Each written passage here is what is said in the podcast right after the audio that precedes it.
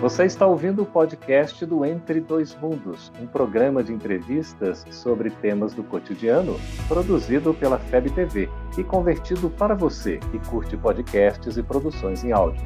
Essa é a nossa forma de transmitir esperança, conhecimento e alegria. Olá, como o Espiritismo hoje se propõe a mostrar em conversa com estudiosos do Espiritismo e o tema do nosso programa de hoje é especial porque estamos ao vivo com uma hora de duração Transição Planetária. Prepare-se, Entre Dois Mundos está começando agora de espíritos nobres e a desencarnação sem retorno à Terra de espíritos comprometidos com o mal, um período de bênçãos, uma nova Canaã. Em realidade, um mundo menos de sofrimento, que ele denominou como mundo de regeneração. Este problema é de longo curso e nós vemos que, para tanto, a ciência, a tecnologia, mas também a ética moral do Evangelho devem contribuir fortemente.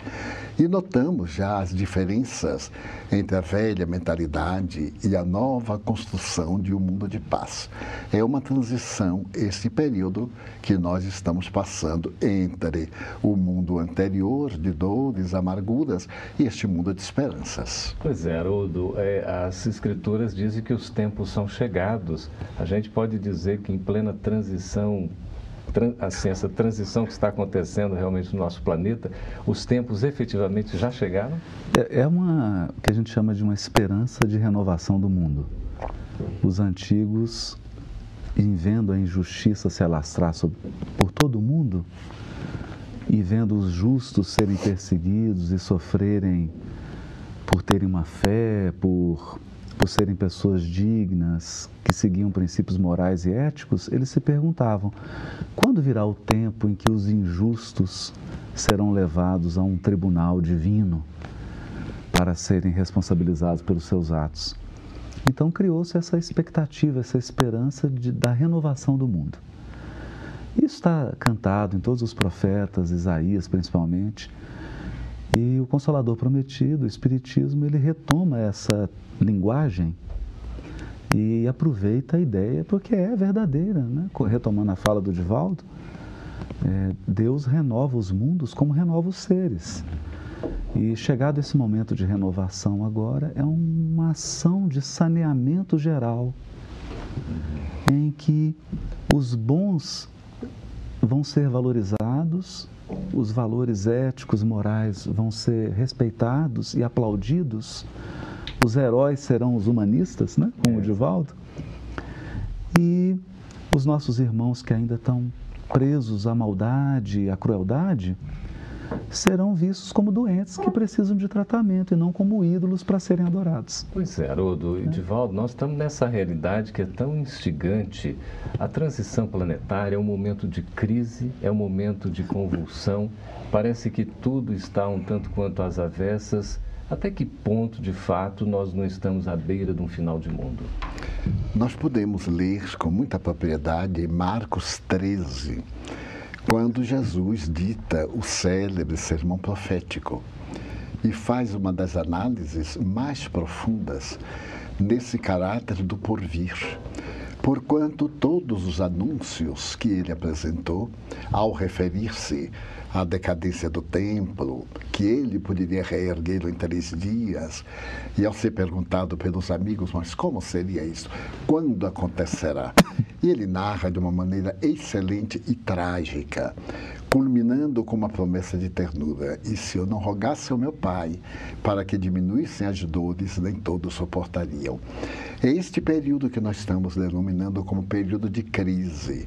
Aliás, toda época que se vai renovar é precedida de uma crise. A crise existencial, a crise comportamental, a crise financeira. Então, isto é realmente sinal dos tempos novos. Quando se fala na crise, na crise hoje que toma conta da Terra, ponho-me a pensar qual seria a causa básica. E vamos encontrar essa causa no ser Enquanto nos não tornarmos melhores, as crises repetir-se-ão, porque somos células básicas do organismo social. E se torna indispensável que hoje, agora, comecemos o nosso trabalho de mudança para melhor, tornando o mundo melhor. Faz muitos anos eu li de uma pensadora positivista uma frase muito curiosa. Ela dizia: quando alguém cai, a sociedade cai com ele. Pareceu-me uma frase pessimista.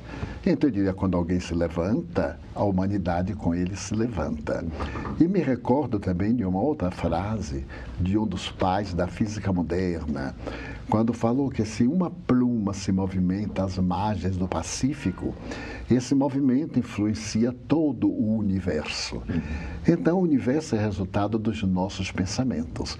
E estamos vendo o efeito dos pensamentos anteriores, agora transformados em crises existenciais econômicas internacionais. Divaldo, assim, Haroldo, parece que essa convulsão toda vem de uma forma tão potente que a gente dá a impressão de que nós estamos só enxergando isso, esse momento.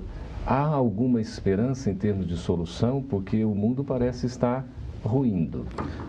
É, assim, como, como disse o Divaldo, é, a humanidade elegeu um projeto que foi tomar o ser humano na sua fragilidade como centro do universo e como medida e agora nós chegamos a um fracasso, uma espécie de falência desse modelo. E chega o momento agora em que a gente percebe que Deus precisa ser trazido de volta ao centro da nossa consciência, como diz a Joana, do nosso coração, para que nós tenhamos um rumo, valores que estejam acima das nossas fragilidades humanas. Nós estamos preparados para isso, Haroldo? Ah, eu, eu acho que o descemos tanto, ainda vamos descer mais um pouco, e que chega um momento em que não há mais alternativa a não ser subir. Nós não estamos no auge da crise, não, Divaldo? Ainda não.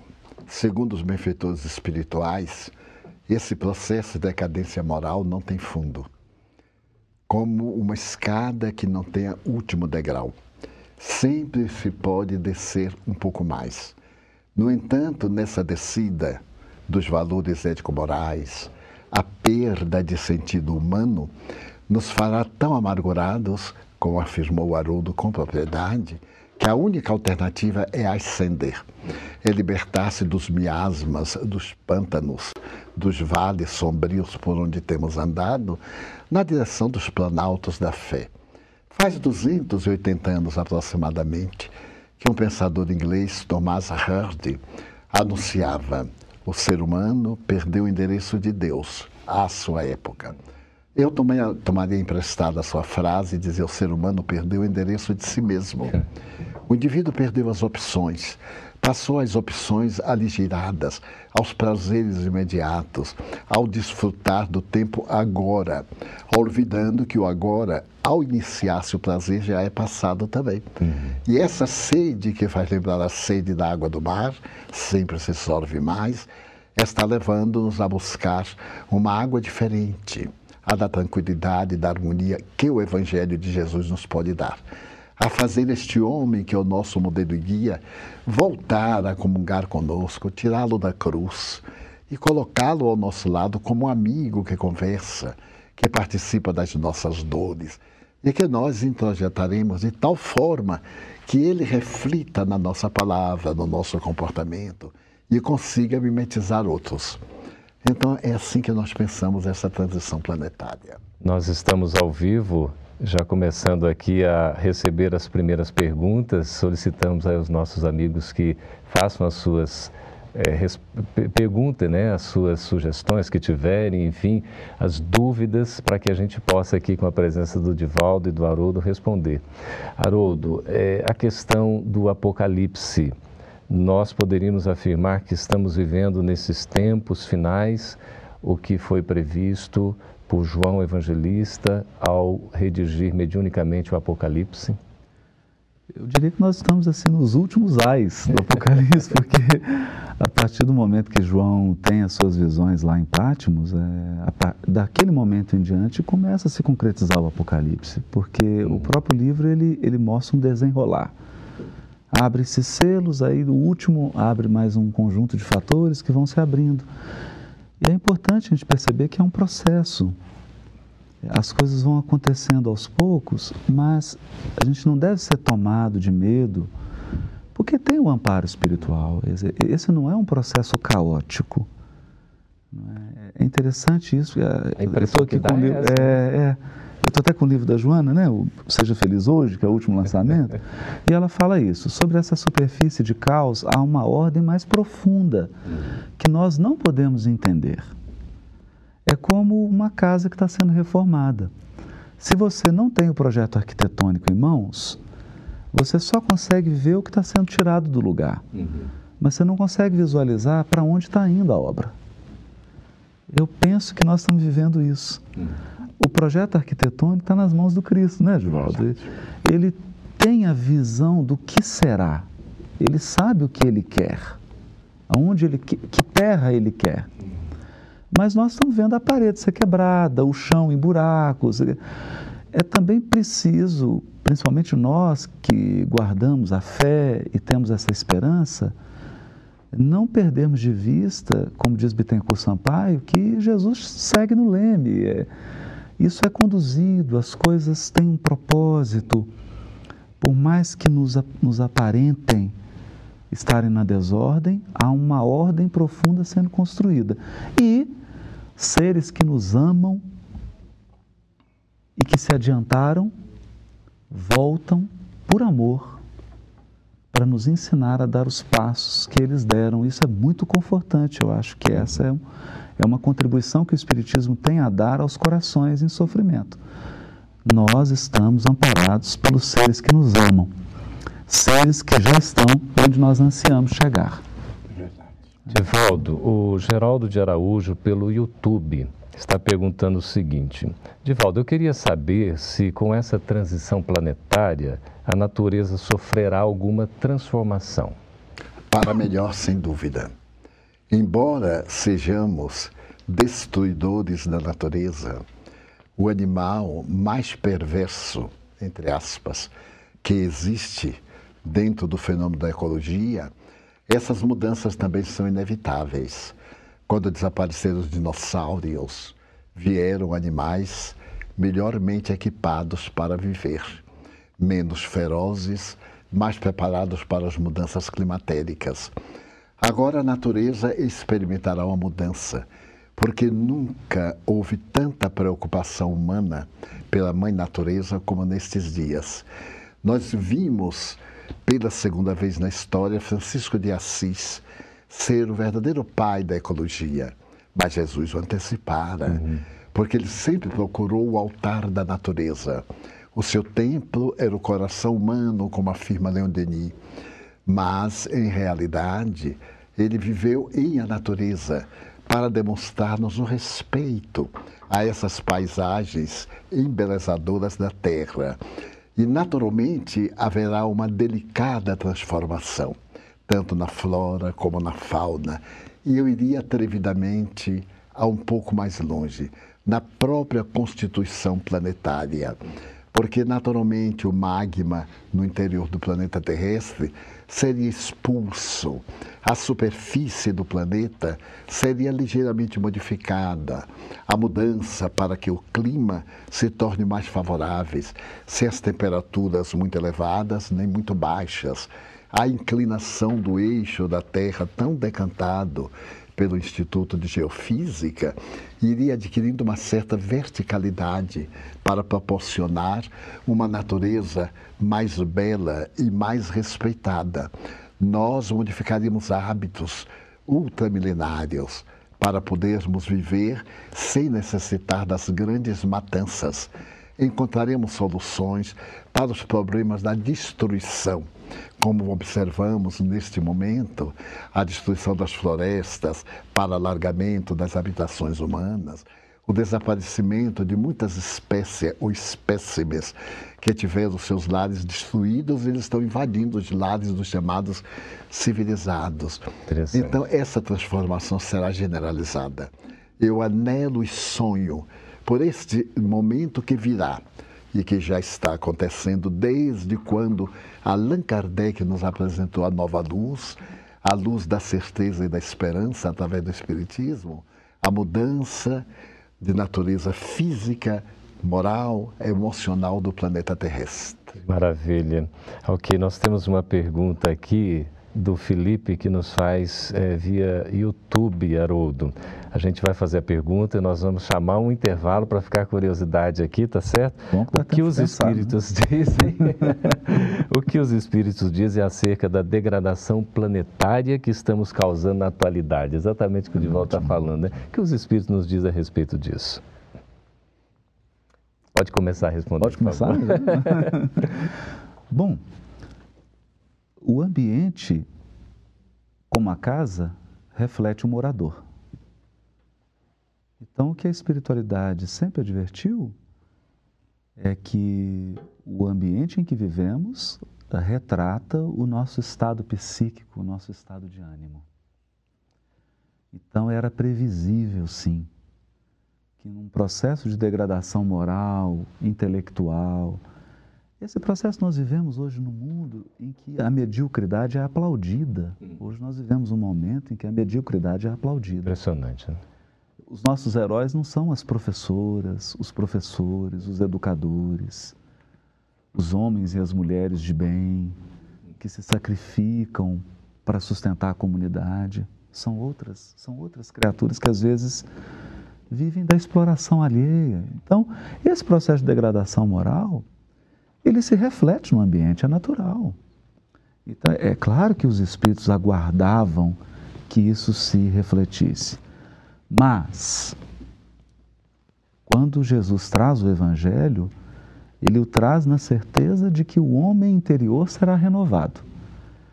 E quando se renova o homem interior, o ambiente segue naturalmente e passa a refletir o, o ser humano que o habita. É como um estudante de música.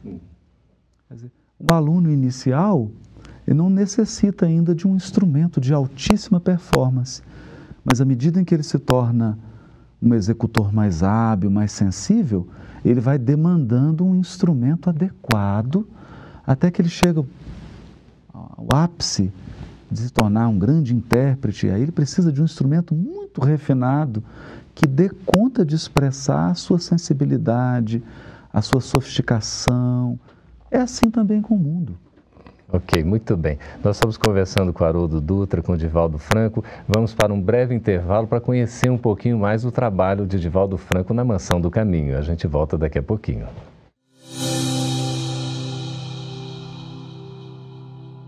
Estamos de volta ao vivo com Entre Dois Mundos, sendo acompanhados por milhares de pessoas em todo o mundo. Muito obrigado por sua audiência. Temos aqui, Divaldo, a pergunta de Fabrício Sales. Ele diz o seguinte: Antes de entender a Deus, o homem não deve entender a si mesmo? É inevitável que isso aconteça.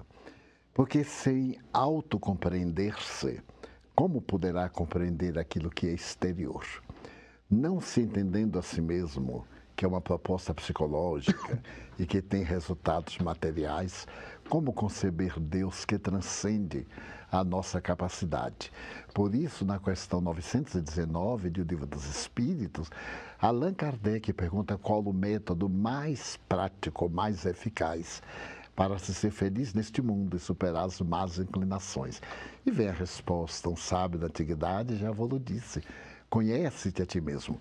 Essa busca interior é a viagem para a busca do Deus interno.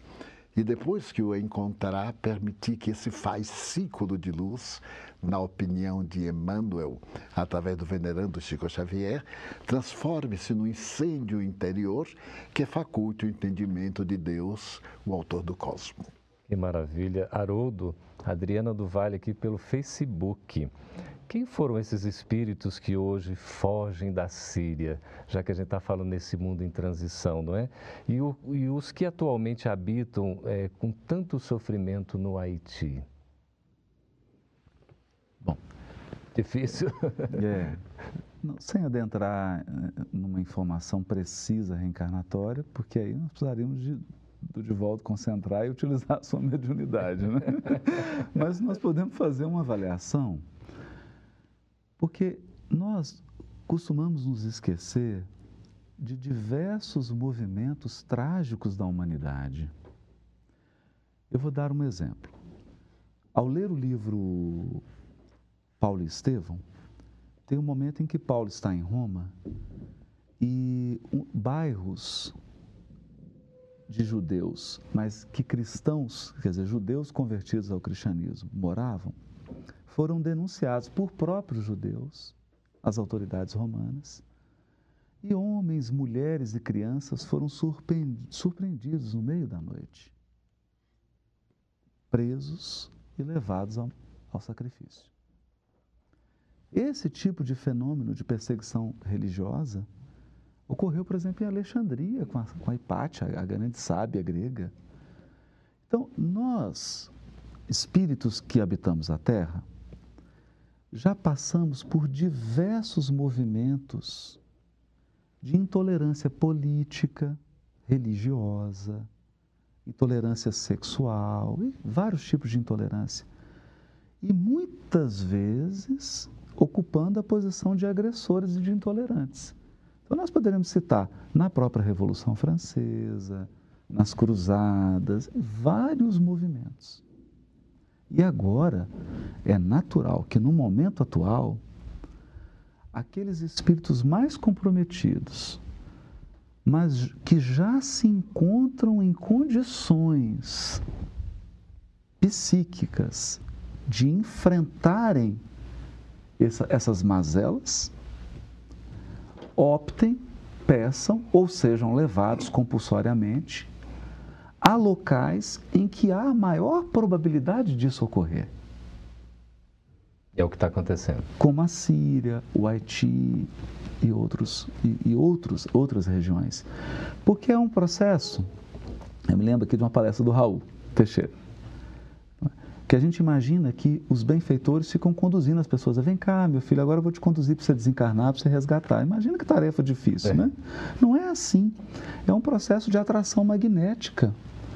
Há registros em nós que geram uma espécie de magnetismo da nossa personalidade que nos atrai para circunstâncias que nos levarão a depurar hum. esses registros. Então, e aí essas criaturas se reúnem, às vezes de forma inconsciente, em ambientes onde há uma probabilidade enorme. Por que a probabilidade enorme? Porque lá estão reunidas milhares de criaturas com as mesmas tendências. Então é natural que o estupim esteja pronto para ser aceso. É assim que nós devemos encarar isso. Mas sempre lembrando, sempre lembrando que tudo isso faz parte de um quadro também de experiências, porque ao optar pelo mal, ao optar pelo mal, e o Criador, em respeito ao nosso livre-arbítrio, nos dá esse direito, é preciso experimentar todos os seus sabores. E quando Kardec fala do Código Penal da Vida Futura, que é arrependimento, expiação e reparação, eu ficava sempre me perguntando, sabe, de Ora, se eu já me arrependi, e se eu vou reparar, por que espiar? Qual a necessidade? Então eu fui meditando e, e, e entendendo né, a minha visão, né? Que a expiação é quando Deus te troca de lado. Porque uma coisa é você estar tá na posição de quem agride, Outra coisa é você estar na posição de quem foi agredido. Essa inversão de papéis provoca uma profunda transformação no nosso psiquismo, porque a gente passa a valorar de modo diferente certas condutas. É como nossa avó nos dizia: pimenta no olho do outro não arde, né? Então, quando a providência divina nos coloca numa outra posição, aí nós, como diz a Joana, nós reconfiguramos o nosso sentido psicológico da vida. Você estabelece uma nova pauta de valores. Haroldo, é doloroso, citou- mas é, é necessário. É verdade. Dói, mas é preciso, Mas né? é necessário. É, você citou aí o nosso querido Raul Teixeira, que está aqui conosco no, no estúdio da FEB TV aqui em Brasília. Divaldo, é, Queixim e Mura, pelo YouTube, pergunta o seguinte, e o nosso tempo vai voando, é impressionante, né? Sobre as datas 2019 e 2059, qual marcará a transição efetiva dos mundos? Penso que não será uma fatalidade pré-determinada, porquanto as leis divinas são de justiça, mas também de misericórdia. Na profecia anotada por Marcos, Jesus refere-se que se ele não interferisse junto ao Pai, as dores seriam muito maiores. Disse-o em outras palavras. Então, estabelecer-se uma data para que seja definitiva. Então, no dia X acontecem muitas tragédias e no dia Y estaremos todos modificados. É um pouco de utopia. Quizás nesse período haja algum acontecimento marcante. E quanto à afirmação ser colocada na boca de Chico Xavier, eu confesso que a mim me surpreendeu muito para que ela fosse feita após a sua desencarnação. Anos, muitos anos depois, utilizando-se da memória mediúnica. Muito bela a colocação. Mas a mim me parece que se o Chico houvesse pedido segredo, esse segredo seria em tempo indeterminado, em homenagem e respeito à sua palavra. Mas desde que veio ao conhecimento público, estabelecendo-se que era a sua palavra, eu confesso pessoalmente que espero o ano 20 com muita tranquilidade, o ano 22, o ano 50, o ano 60, porque vai depender muito essa transição da nossa mudança. Se modificarmos de atitude mental, de atitude comportamental, se de repente preferirmos o abraço fraterno à traição, ao estado de desgaste da criatura humana, mudam-se os métodos, os recursos da reparação, que está incluindo-nos a nós todos. O Haroldo fez uma colocação que eu nunca tinha pensado a respeito da reparação. É muito bom quando nós somos o algoz, mas quando mudamos de postura, estamos no lugar do outro, é muito diferente. E isto ocorreu-me num dia que eu estava muito cansado e encontrei uma pessoa que não tinha tato psicológico e me tomava muito tempo. E, gentilmente, eu aqueci até chegar o momento em que eu não aguentava mais, estava abalada a saúde. E nesse momento eu ia pedir para a pessoa cessar, porque eu desejava libertar-me. Então eu ouvi suavemente a voz de Joana de Anjos dizendo assim: Meu filho, coloque-se do outro lado. A sua posição muito cômoda, você está ouvindo, você vai aconselhar. Parece-lhe cansativa a queixa do sofredor. Mas se fosse você o sofredor, que faria? Eu então sorri e disse assim: Pois é, meu filho, como é mesmo que foi? Vamos ouvir de Vamos novo começar tudo de novo. Tudo de novo. essa resposta aí do, do Geraldo, posso Divaldo. tomar uma partezinha? À vontade. assim, né? Pois não. É, lembra? Porque é, essa questão das datas, é, precisa tomar um cuidado com. Até aproveita aqui o Sidney, né? Exatamente, ele está perguntando sobre essa questão. Gostaria de saber sobre a data limite. É. Olhando para a natureza, como diz Cassimiro Cunha, é a cartilha da natureza, Uhum. porque Deus escreve no livro da natureza. Quando nós dizemos, começou hoje a primavera, ninguém imagina que meia-noite você estava no inverno rigoroso e no dia seguinte acordou e está tudo cheio de flores. Exatamente. A natureza apresenta, é, evidentemente, datas, porque as estações elas estão vinculadas ao movimento de rotação da Terra em torno do Sol. E a Terra movimenta-se em torno do Sol, mas o Sol se movimenta em torno de outras coisas, que se movimentam em torno de outras coisas, a própria galáxia se movimenta em torno. Então, há um movimento geral no universo inteiro que gera ciclos. Mas esses ciclos não implicam em calendários humanos. Eles estabelecem etapas. E essas etapas, elas se dão num processo gradativo. Como é? Você está vivendo o inverno, o inverno começa, fica rigoroso, vai decaindo. A primavera começa de leve, atinge o seu ápice, decai. O verão chega, o outono e novo inverno.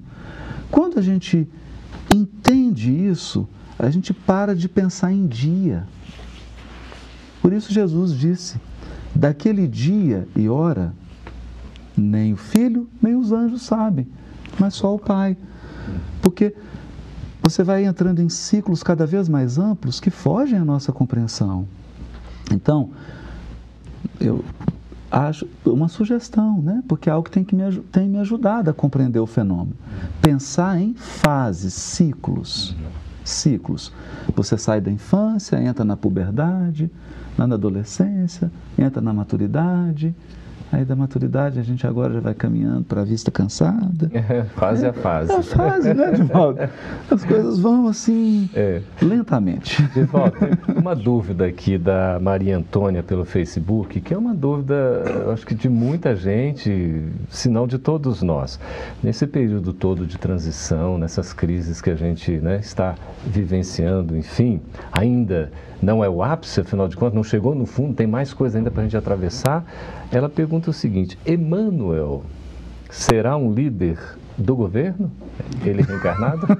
Seria muito atrevimento profetizar que fará o espírito sábio Emmanuel.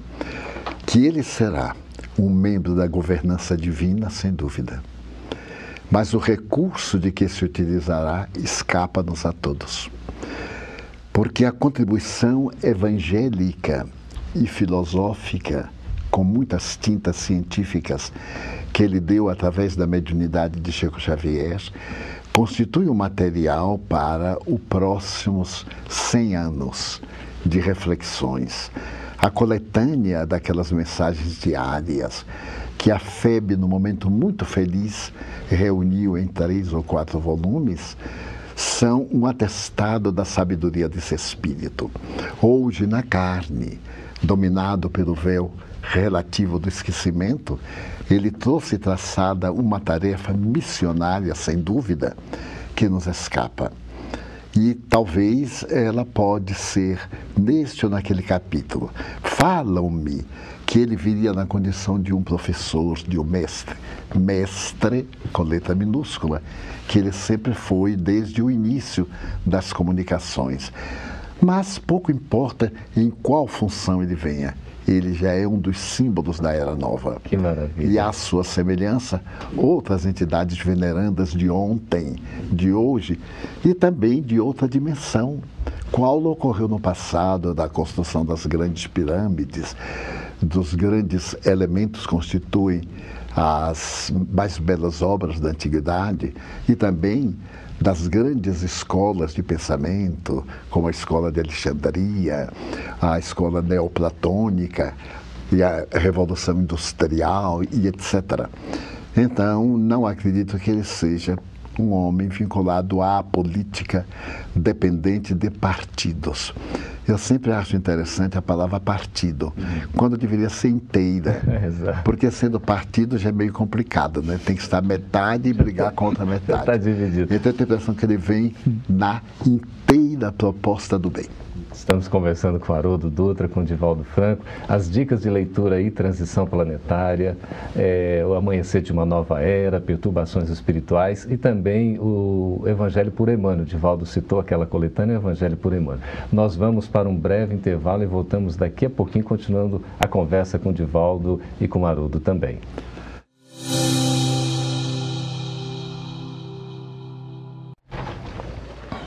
Estamos de volta com Entre Dois Mundos ao vivo. Você que está nos acompanhando, estamos sendo acompanhados por milhares de pessoas em todo o mundo. Obrigado pela audiência. Estamos também à disposição para esse programa ficará free, livre para todos os que, que quiserem assisti-lo depois, aí pela internet, no site da FEB, da FEB TV, pelo YouTube, pelo Facebook, enfim, vai estar acessível para que todos possam desfrutar desses momentos tão gostosos que a gente está vivenciando aqui. Divaldo Haroldo são eh, centenas de perguntas. Certamente nós não vamos dar conta de responder todas em 15 minutos que temos, mas as perguntas são interessantes, instigantes e vamos tentar aqui o máximo possível, né, com objetividade, a gente conseguir atender. As perguntas são complexas, como essa, por exemplo, Divaldo. É, a Janaína, de São Paulo, pelo YouTube. Gostaria que falasse sobre esse novo momento conflituoso que parece estar por vir com a eleição dos Estados Unidos são perspectivas que a nossa imaginação cria. Nunca podemos saber das transformações morais que se podem operar na criatura humana. Também tenho pensado, como qualquer cidadão que deseja o futuro da grande pátria norte-americana, será que o candidato eleito não estabeleceu aquela persona para poder atrair um grande número de pessoas identificadas àquele jeito áspero, irônico e muitas vezes chocante de que ele se utilizou. Segundo a imprensa, ele teria dito que buscaria o conselho do presidente Obama, procuraria uma equipe muito boa. Pode ser que revele uma situação inesperada, não aquela trágica que tememos, porque acima de tudo, o Cristo está no leme e o barco terrestre chegará ao porto. Não podemos perder a esperança, né, Haroldo? Fraternidade Espírita, Seara de Jesus, diante de tudo isso que tem acontecido no mundo. Os espíritos têm falado muito sobre a data limite, o degredo espiritual, né? Aqui a pergunta que já foi respondida, porque foi, é. afinal de contas são os períodos, né?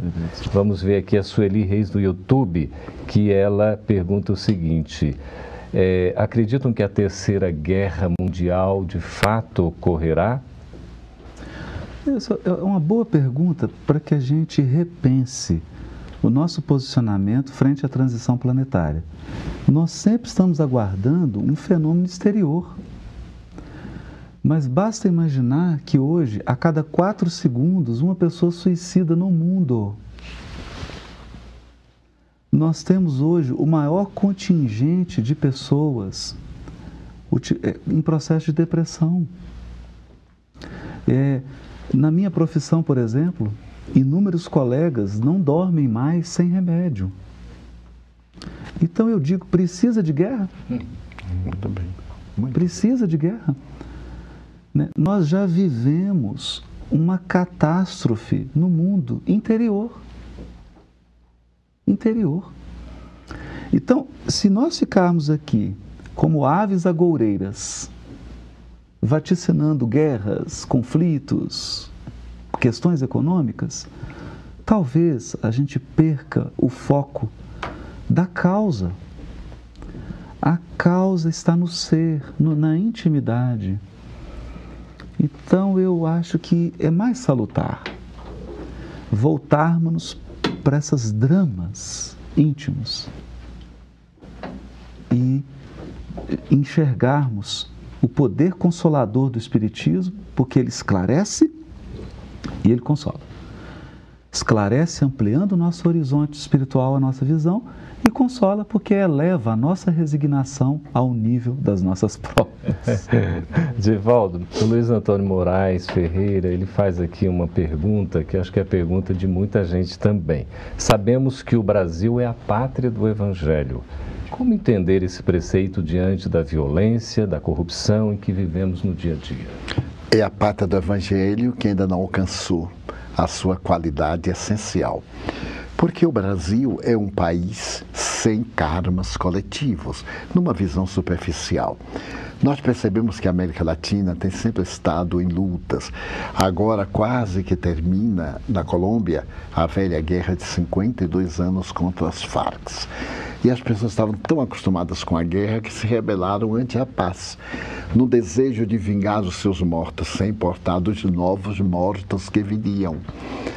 Então o Brasil tem o, o karma da escravidão negra e o karma da Guerra do Paraguai. A escravidão negra foi liberada por fim pela princesa Isabel, uma brasileira, embora ficassem os bolsões inevitáveis de um longo período. E Itaipu foi a maneira que o Brasil pagou os prejuízos ao Paraguai na impiedade da retirada da laguna, nos dias difíceis que diminuíram até a masculinidade, o número de pessoas de sexo masculino no país irmão. Então, o nosso país não tem uma beligerância tradicional. Não é um país clássico de preconceitos contra esta raça, contra aquilo. O brasileiro, graças à miscigenação e aos espíritos que aqui estão, muitos europeus, que vieram resgatar ou preparar-se para levar a mensagem do Evangelho em toda parte com respeito a todas as nações, Deus não iria criar uma nova Canaã, destacando-a em uma posição relevante em detrimento das outras. O autor brasileiro sonha com esse momento de fraternidade que um dia lograremos, é a pátria do Evangelho pelo número daqueles que hoje abraçamos o Evangelho na visão espírita. É o coração do mundo, porque nos compadecemos muito. E graças à mentalidade brasileira espiritista, há 90% dos países na atualidade onde brota o movimento espírita, é com a presença de brasileiros que levaram a semente. Não é questão de que, pelo fato de termos uma destinação histórica muito bela e consoladora, estejamos beijando no meio da rua hoje. Porque o Brasil alcançará, mas é necessário que os brasileiros nos modifiquemos para podermos merecer nessa pátria da esperança. Muito bem. Tiago Alexandre pelo YouTube, Haroldo, Divaldo diz assim: Bom dia. Gratidão imensa de ouvir estas orientações. Gostaria de saber se essa transição tem um prazo definido para acontecer. Hum. O prazo. É sempre o prazo. A fase. Né? Volta naquilo que a gente já comentou, né, Divaldo? Né? Certinho, essa daqui fica respondida. Adriano Alves pergunta então aqui, Haroldo, o seguinte: Gostaria de saber se é verdade que os espíritos mais endurecidos que estão é, a desencarnar não mais reencarnam na Terra, ou seja, eles estão desencarnando, não vão voltar para a Terra. Essa é a pergunta. E se nesse longo processo aí se dará é, por muito tempo ainda ou se já está sendo finalizado? É. A espiritualidade tem se manifestado, sobretudo pela mediunidade do Divaldo, e também a gente percebe já um indício disso no, na obra do Chico, a, sobretudo no A Caminho da Luz, que o processo de saneamento geral da Terra ele já tem um início a partir da Segunda Guerra. E a gente percebe que ali já começa um trabalho, porque é um trabalho complexo. Nós, nós não estamos falando de uma ação de saneamento em um lar. Nós estamos falando de um saneamento geral espiritual em um planeta, com mais de 20 bilhões de seres espirituais vinculados ao orbe é uma ação de vasta proporção. E isso demanda muitas décadas. É. Agora, os detalhes dessa operação nós não temos acesso. Né? É, se tem algo bonito que o encarnado pode fazer, é contentar-se com a limitação do nosso horizonte. Né? Nós somos soldados. O Emmanuel tem uma frase linda, ele termina o A Caminho da Luz dizendo assim: ao que nos é dado saber, então ele não afirma, ao que nos é dado saber, os cristos planetários do sistema programam a terceira reunião. Aí ele diz assim: o que será deliberado? Não sabemos, porque é vedado ao soldado saber dos planos do general. É. Nós somos soldados, nós somos cadetes. É, não, é, essas ações estratégicas, de alta envergadura são vedadas à nossa investigação. Que vale mesmo, né, Haroldo? Uma postura é, íntima, no de interior. De confiança e de saber que há uma lógica. Jesus nunca tomou decisões incoerentes, porque ele está em comunhão com Deus. E outra coisa, transição planetária tem bilhões de planetas passando por ela. Se tem uma coisa que tem no universo, é espírito com experiência em transição planetária. Alguns já têm currículo assim. Você pega o currículo dele, ele já participou de 50 transição planetária. Ele está experiente, os técnicos. né? Jesus não recruta assim, técnicos de, de, de... que estão começando agora. experiência longa.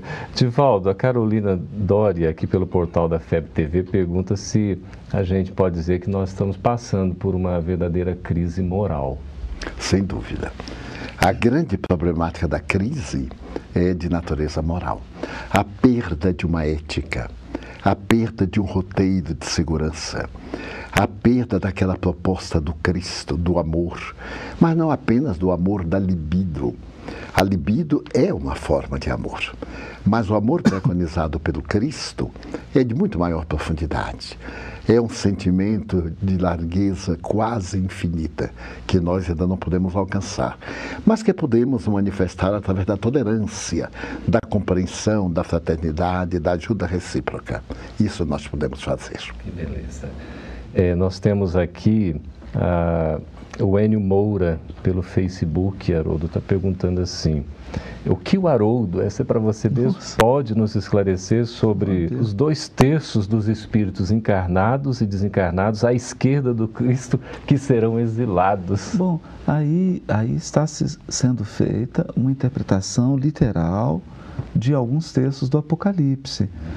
E nós aprendemos na introdução do Evangelho segundo o Espiritismo que muitos pontos da Bíblia dos autores sacros, dos evangelhos em geral, eles somente são ininteligíveis por falta da chave.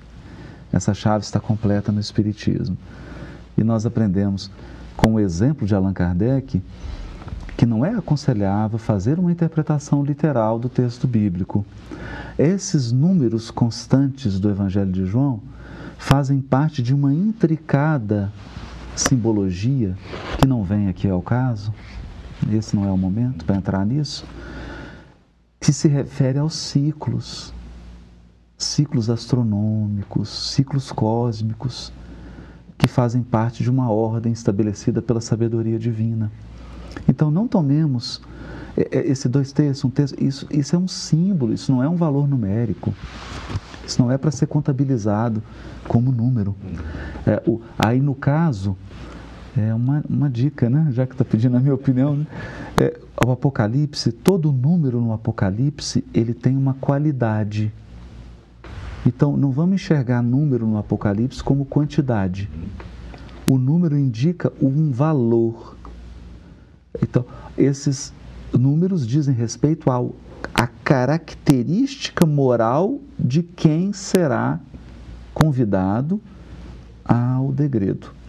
Sempre lembrando, nós pintamos o degredo com tintas muito escuras, mas não constitui um ato de bondade um pedagogo que percebe que o aluno não está conseguindo acompanhar a turma, conduzi-lo a uma outra turma onde ele possa aprender a lição no ritmo e da forma mais condizente com seu estado íntimo? Uhum. Pois é. É um ato de misericórdia. O, o, o, degredo, Deus não age com violência, nem com truculência. É. Age com justiça, não com truculência. É, é muito confortador isso. Ah, porque estamos sempre com a questão da punição. É um quando é oportunidade de renovação interior Exatamente. e de reparação do mal feito a benefício daquilo que é positivo. Nós temos uma pergunta, Divaldo, que vem muito a calhar com o que você está falando e a gente já vai encaminhando para o nosso encerramento. Temos apenas dois minutos. É, a Jussara Sansão de Nova Iguaçu Aí a gente já encerra com as considerações também breves de vocês, por favor. Quais dicas nos dariam para passar por esse processo de transição de forma mais tranquila e confiante? Primeiro, o alto amor para poder amar o próximo. Fazer por si o que gostaria que os outros também lhe fizessem. E ao transformar-se, ter em meta o seu próximo, construindo já o um mundo novo. E aí, Haroldo? Então eu vou dizer, é, né, de uma maneira bem pessoal. Esse final de semana recebi das mãos de volta um presente, que é o livro Seja Feliz Hoje. Que é o lançamento? Que é o lançamento. E quer saber? Dá uma lida no livro. e pega também a obra lá do Emmanuel que comenta o Evangelho. Então pega o livro aqui da Joana e essa é. obra do Emmanuel, porque eu encantei com esse livro, porque ele trata disso. Da doença, da depressão, de um projeto de ser feliz, mas não esse projeto falso, uhum. Egoístico, de abandono do dever, de abandono da interioridade, mas um projeto genuíno, um projeto que tem fundamentos no Evangelho do Cristo. É, eu acho que essa obra resgata a, uma coisa bonita do Evangelho. Nós nos fixamos na crucificação, mas o Evangelho se inicia numa linda noite, com uma estrela maravilhosa em Belém, e ele se encerra com uma manhã ensolarada em que Jesus se apresenta a Madalena. O Evangelho começa na alegria, ele termina na alegria, embora tenha a crise da cruz. Mas a crise é uma passagem. É. Tudo passa na terra e tudo se transforma, mas o que vem do céu permanecerá. Meio, meio. que maravilha. Queremos agradecer aqui do fundo do coração, viu, Haroldo, a sua presença, os esclarecimentos. Geraldo, eu que agradeço, querido. Obrigado. Divaldo também, muito obrigado pelos esclarecimentos. Ah, mas a oportunidade nossa foi excelente. Muito obrigado a que você. Que bom, né? Podemos conversar, trocar ideias. É uma gratidão muito grande. Aqui nós estamos recebendo inúmeras mensagens dos nossos queridos telespectadores, mas são centenas de Não, mensagens. Se fosse responder tudo, ia acabar a transição planetária e nós íamos ficar aqui Continuar conversando. então é isso. Não dá para responder a todas, né?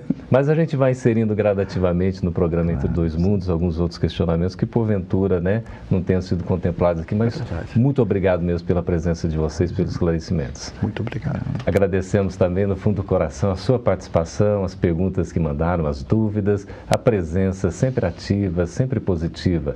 Fica aí o convite para vocês assistirem também no canal Gotas de Luz a este e outros programas. Este estará disponível para quem quiser acesso livre. Foi um prazer enorme estar com vocês e esperamos que tenha sido útil para todos. Muito obrigado e até o próximo Entre Dois Mundos.